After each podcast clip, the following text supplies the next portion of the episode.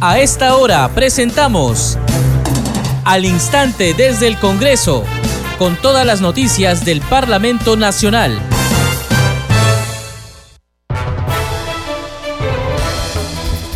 ¿Qué tal amigos? Bienvenidos. Estamos en Congreso Radio. Empezamos al instante desde el Congreso. Les acompaña en la conducción Perla Villanueva.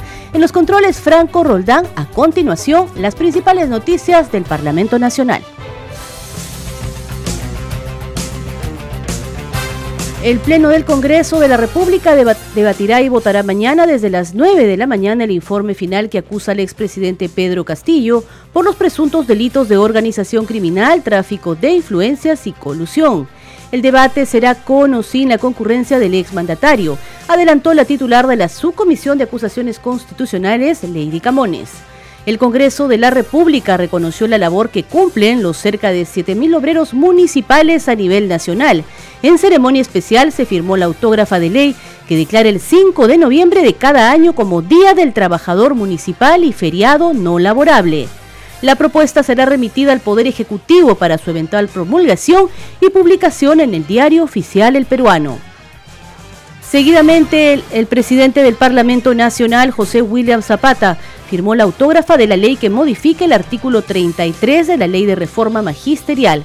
La norma amplía la permanencia de los directivos de instituciones educativas y especialistas de educación en sus cargos, sujeta a la aprobación de la evaluación de desempeño. Y desde el 9 de mayo, el Pleno del Congreso estará en condiciones de elegir al nuevo defensor del pueblo de acuerdo con el nuevo cronograma aprobado por la Comisión Especial encargada de la selección de candidatos aptos para dicho cargo.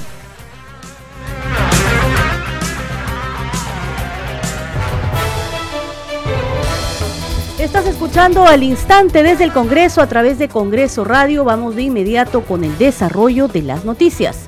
El Pleno del Congreso de la República debatirá y votará mañana, desde las 9 de la mañana, el informe final que acusa al expresidente Pedro Castillo por los presuntos delitos de organización criminal, tráfico de influencias y colusión.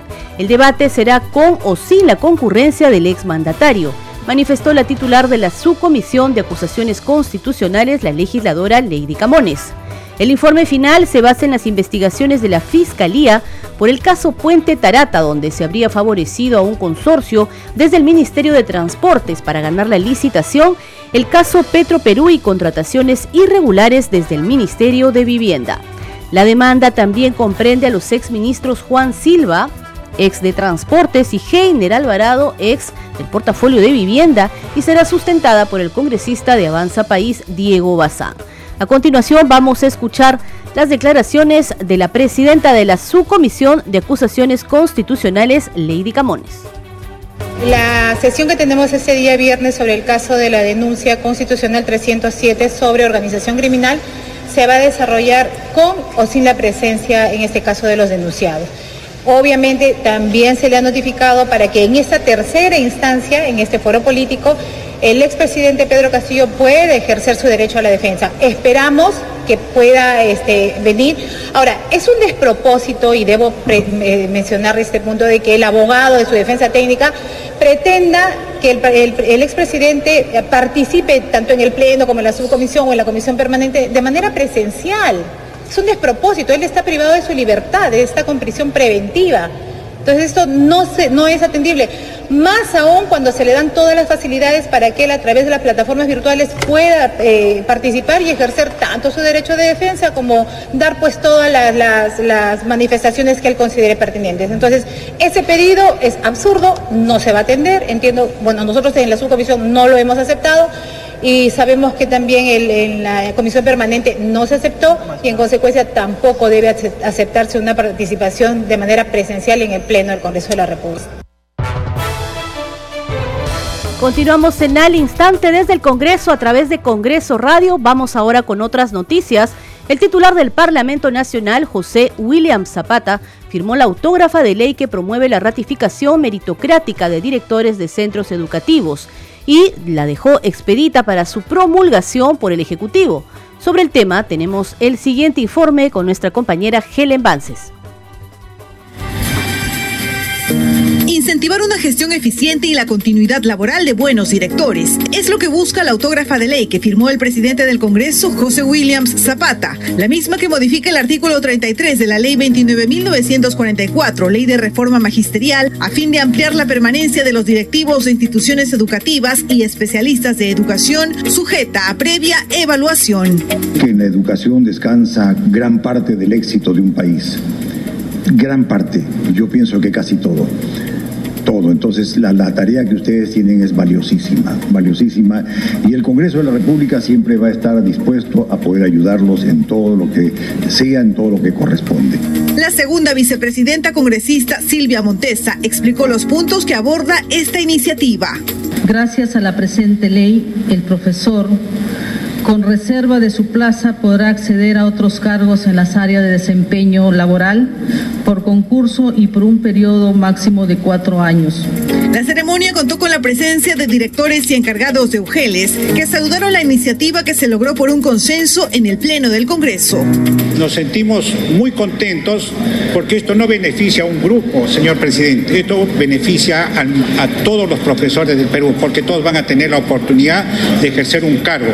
La carrera directiva no va a ser una carrera tan solo por un examen, sino va a ser en mérito a todo el servicio y a todo el desempeño del directivo en las escuelas del Perú. Saludamos la iniciativa del Congreso que nos ha apoyado firmemente en esa carrera meritocrática y ha confiado en el desempeño de todos los docentes quienes estamos asumiendo el cargo directivo. Los directores que se beneficiarán con la ley saludaron la búsqueda de la estabilidad laboral. El titular del Parlamento Nacional también firmó la autógrafa de la ley que visibiliza el rol de los trabajadores municipales, reconociendo un feriado por su día. Los detalles en el siguiente informe.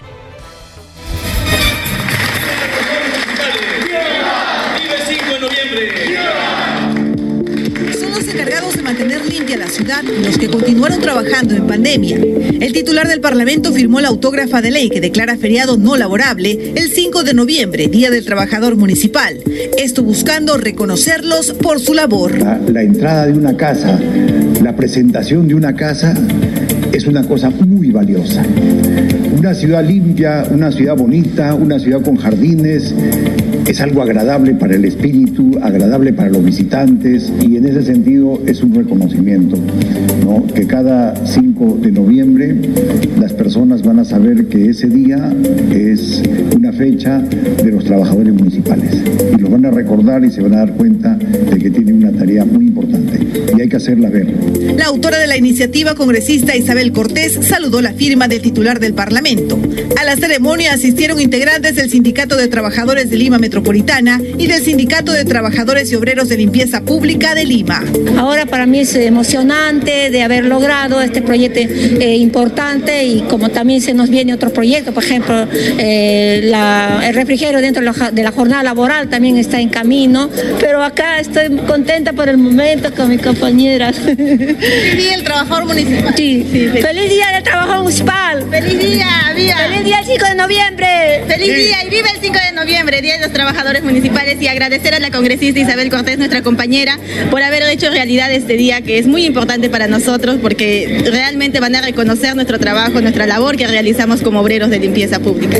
Cabe mencionar que la fecha no laborable estipulada para el 5 de noviembre de cada año sería remunerada.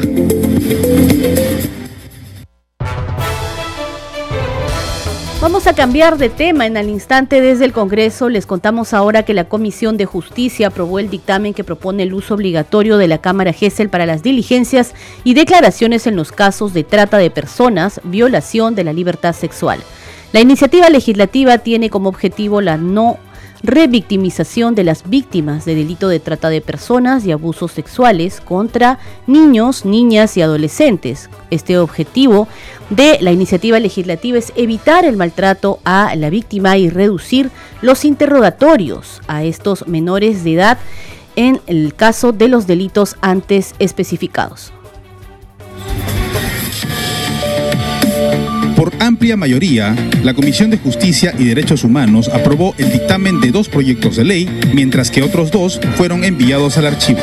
Una de las iniciativas legislativas es sobre el fortalecimiento del sistema de atención, protección y reintegración de víctimas de trata de personas. Al respecto, el presidente del grupo de trabajo y autor de la propuesta, el congresista Américo Gonzaga Castillo, brindó mayores detalles sobre el mismo. Eh, recordemos que el delito de trata de personas es un delito grave, que muchas de las víctimas están bajo amenaza, bajo coacción.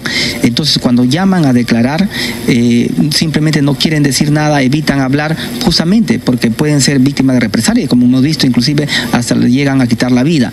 El proyecto que impulsa medidas de prevención para combatir los delitos patrimoniales relacionados con vehículos automotores y autopartes, impulsada por el parlamentario de Fuerza Popular, César Revilla, obtuvo el respaldo de 17 de sus colegas.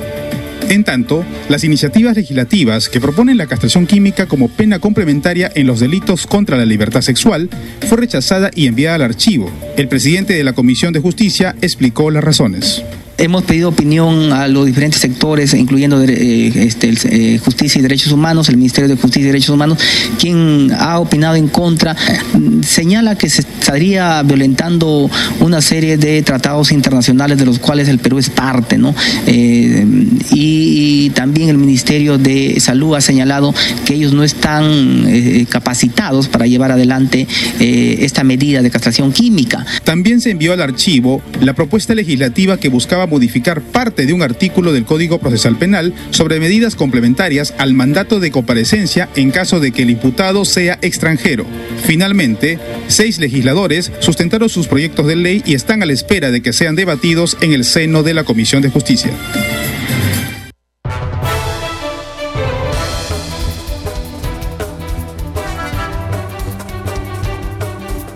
Continuamos con más noticias. Vamos ahora con información de la comisión especial encargada de la elección del defensor del pueblo. A partir del próximo martes 9 de mayo, el Pleno del Congreso de la República podrá elegir al nuevo defensor del pueblo de acuerdo con el nuevo cronograma aprobado por la comisión especial encargada de la selección de candidatos aptos para la elección del defensor del pueblo.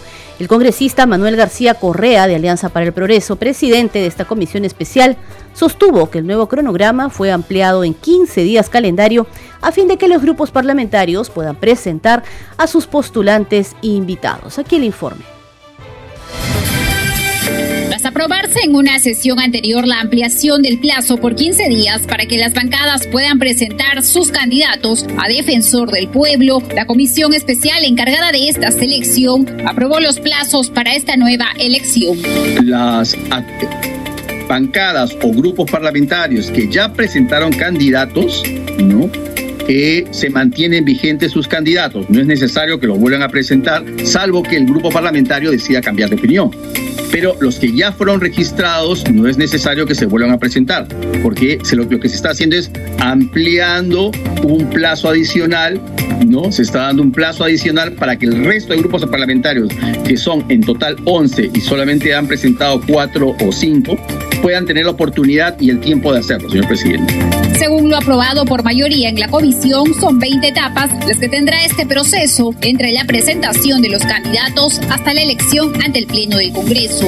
Uno de los primeros plazos es la publicación en tres diarios de circulación nacional el proceso de la nueva elección para defensor del pueblo. Luego de ello, entre el 20 de febrero y 3 de marzo, las bancadas deberán presentar su lista de candidatos de acuerdo al formato estipulado por la comisión. Los candidatos también deberán presentar una declaración jurada de gestión de conflicto de intereses ante la Contraloría. Luego la comisión encargada estudiará sus hojas de vida y las expondrá en la página web oficial para que la ciudadanía pueda conocer a los mismos.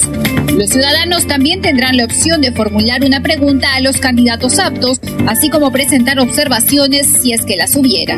La séptima etapa es el plazo a los ciudadanos para que participen remitiendo preguntas para los postulantes invitados a candidatos aptos, que se formularán aleatoriamente a cada uno de los entrevistados, eh, a cada uno de los, de los postulantes en la entrevista personal.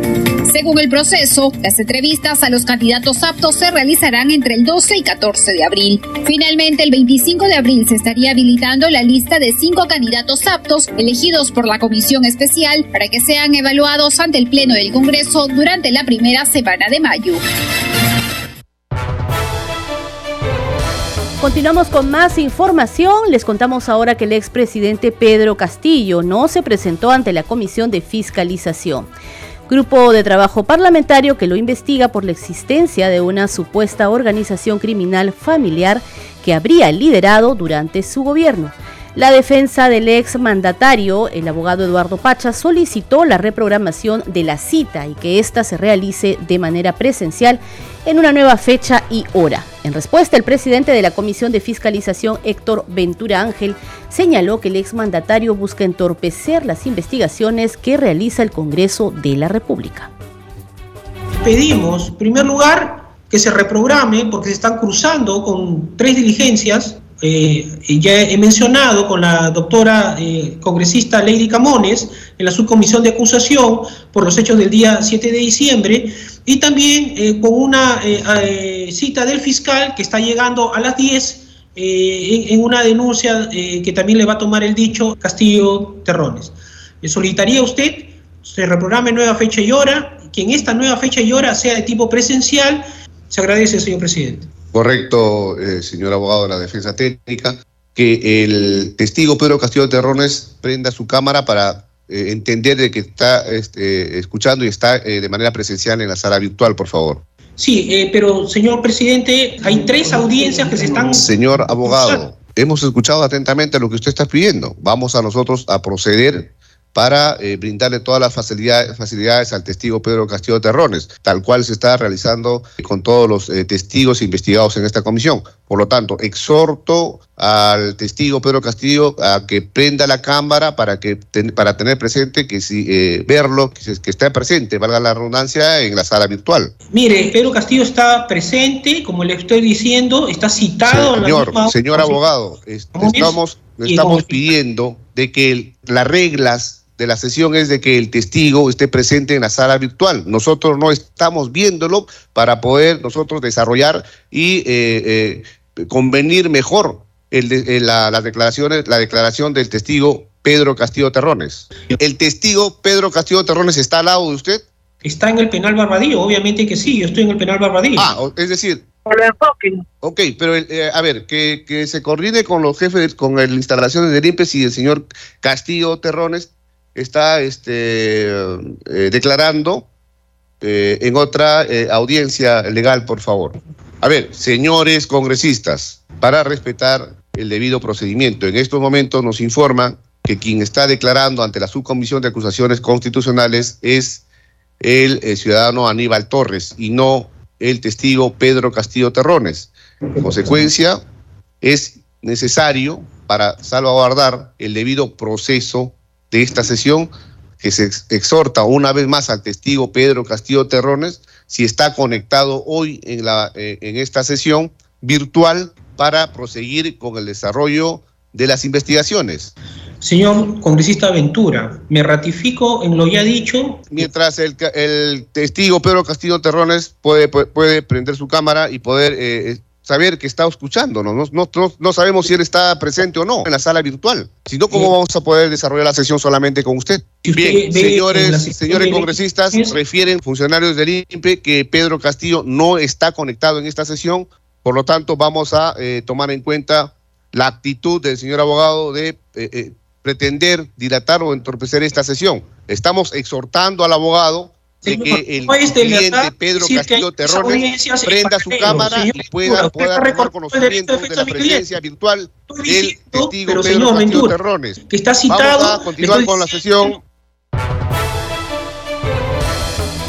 El expresidente Pedro Castillo Terrones tampoco se presentó en la subcomisión de acusaciones constitucionales a la que fue citado para participar en la audiencia de la denuncia contra la expresidenta del Consejo de Ministros Betsy Chávez y otros exministros por el presunto delito de rebelión y conspiración tras el frustrado golpe de Estado del 7 de diciembre del 2022.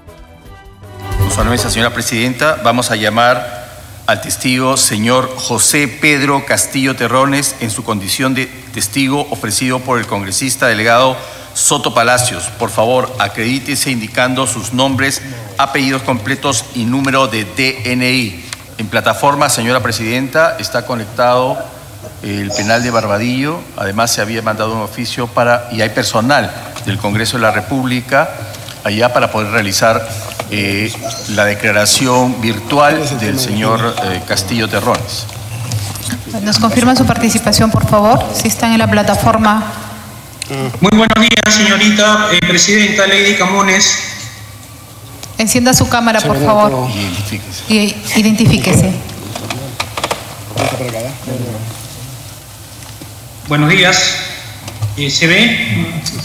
No, no hay acceso. No, no hay acceso, no hay acceso. Eso, este, ¿Cuál es su nombre, por favor?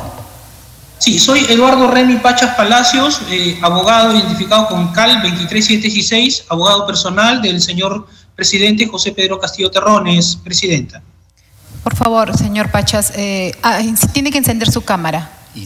Sí, estoy acá con el, eh, con el personal del INPE a mi costado, con el director.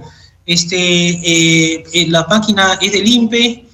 Eh, estoy transmitiendo directamente desde el penal. Eh, parece que hay cuestiones de conexión que no permiten, señora presidenta.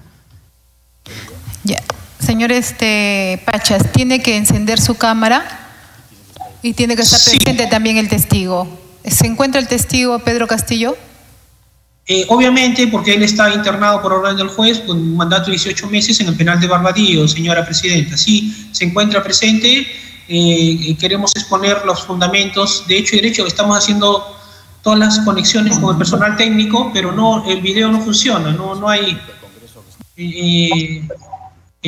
Presidenta, ¿me permite, por favor? Un momentito, este congresista Juárez. Nosotros tenemos en este momento personal del Congreso que se ha eh, apersonado ahí al penal de Barbadillo, justamente para dar todas las facilidades, entiéndase que también las facilidades técnicas, para que se garantice la presencia tanto del abogado como del testigo Pedro Castillo.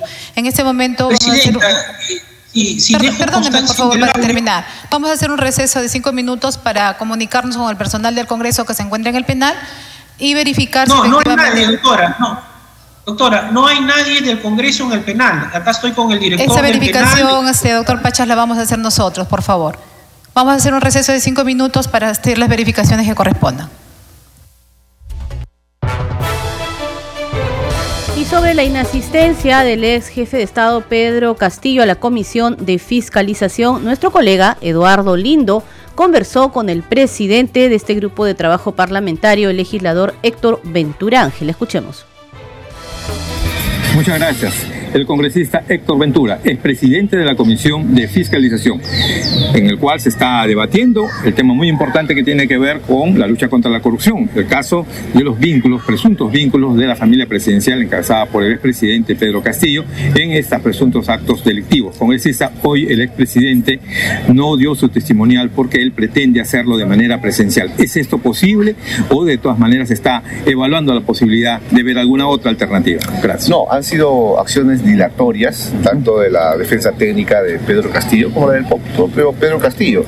Cuando en la mañana eh, desarrollamos la sesión de fiscalización respecto a la línea de una organización criminal eh, dirigida desde el Palacio de Gobierno, es que eh, hoy en el, desarrollo de la, de la comisión es que el abogado argumentaba de que el presidente o expresidente Pedro Castillo estaba conectado ante, de manera virtual ante la subcomisión de acusaciones constitucionales. Cuando hemos hecho la consulta con, la, con el INPE, si es que efectivamente Pedro Castillo estaba conectado de manera virtual, ellos han negado categóricamente que no era cierto. Entonces, llama la atención de que, ¿por qué una vez más pretenden obstaculizar, entorpecer las investigaciones de la Comisión de Fiscalización?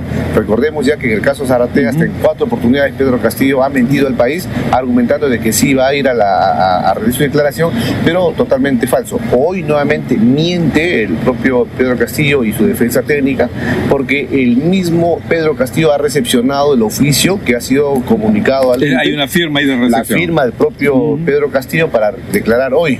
Pero, reitero, han habido astucias y legureyadas que han comentado. Ahora se está pidiendo para el trabajo que el presidente dé su manifestación de manera presencial. ¿Es esto posible? ¿Cómo va a ser? No, definitivamente, o es que desconocen el proceso, el procedimiento legal, o es que eh, eh, no conocen el, derecho parlamentario.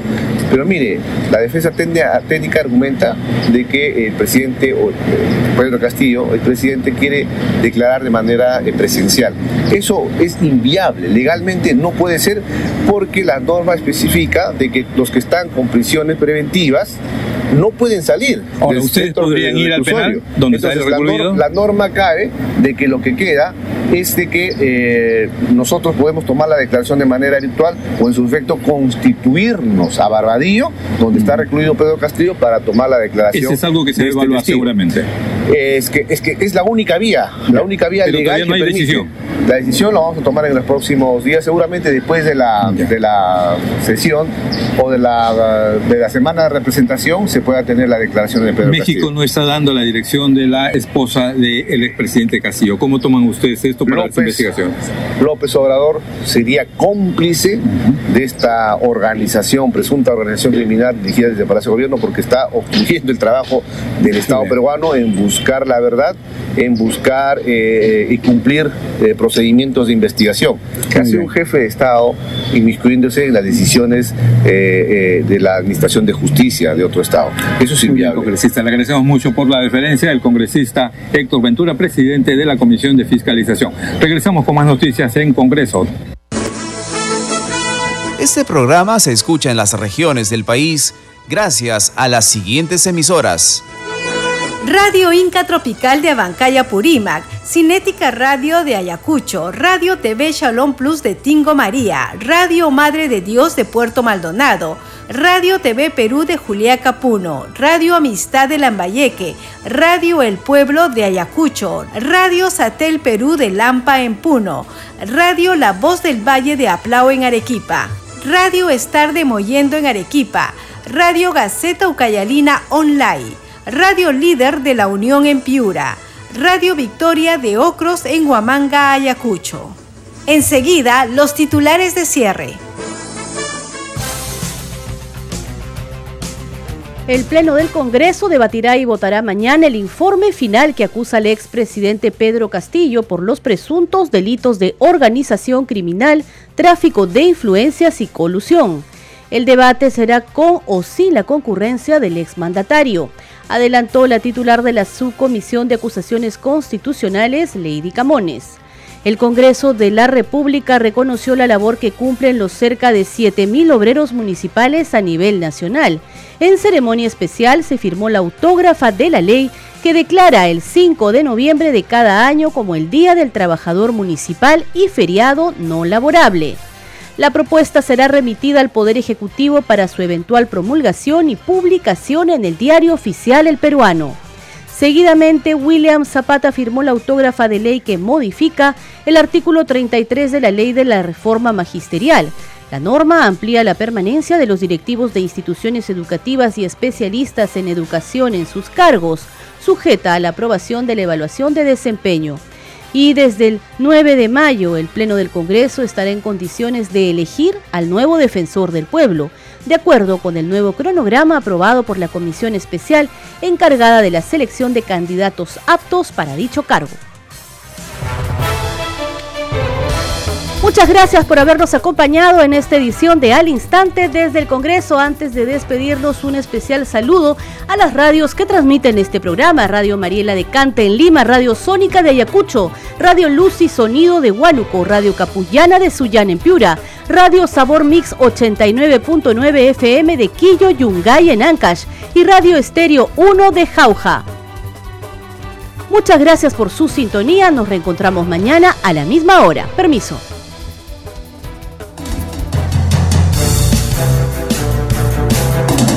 Hasta aquí, al instante desde el Congreso, con todas las noticias del Parlamento Nacional.